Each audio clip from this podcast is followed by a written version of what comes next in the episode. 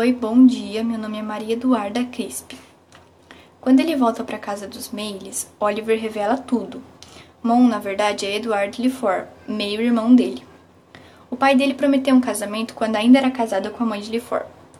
No testamento, Oliver só receberá metade da herança se manter uma reputação sem mancha. Monk imigra para a América e morre na prisão. Oliver revela que Rose e a mãe de Oliver são irmãs, que portanto Rose é legítima.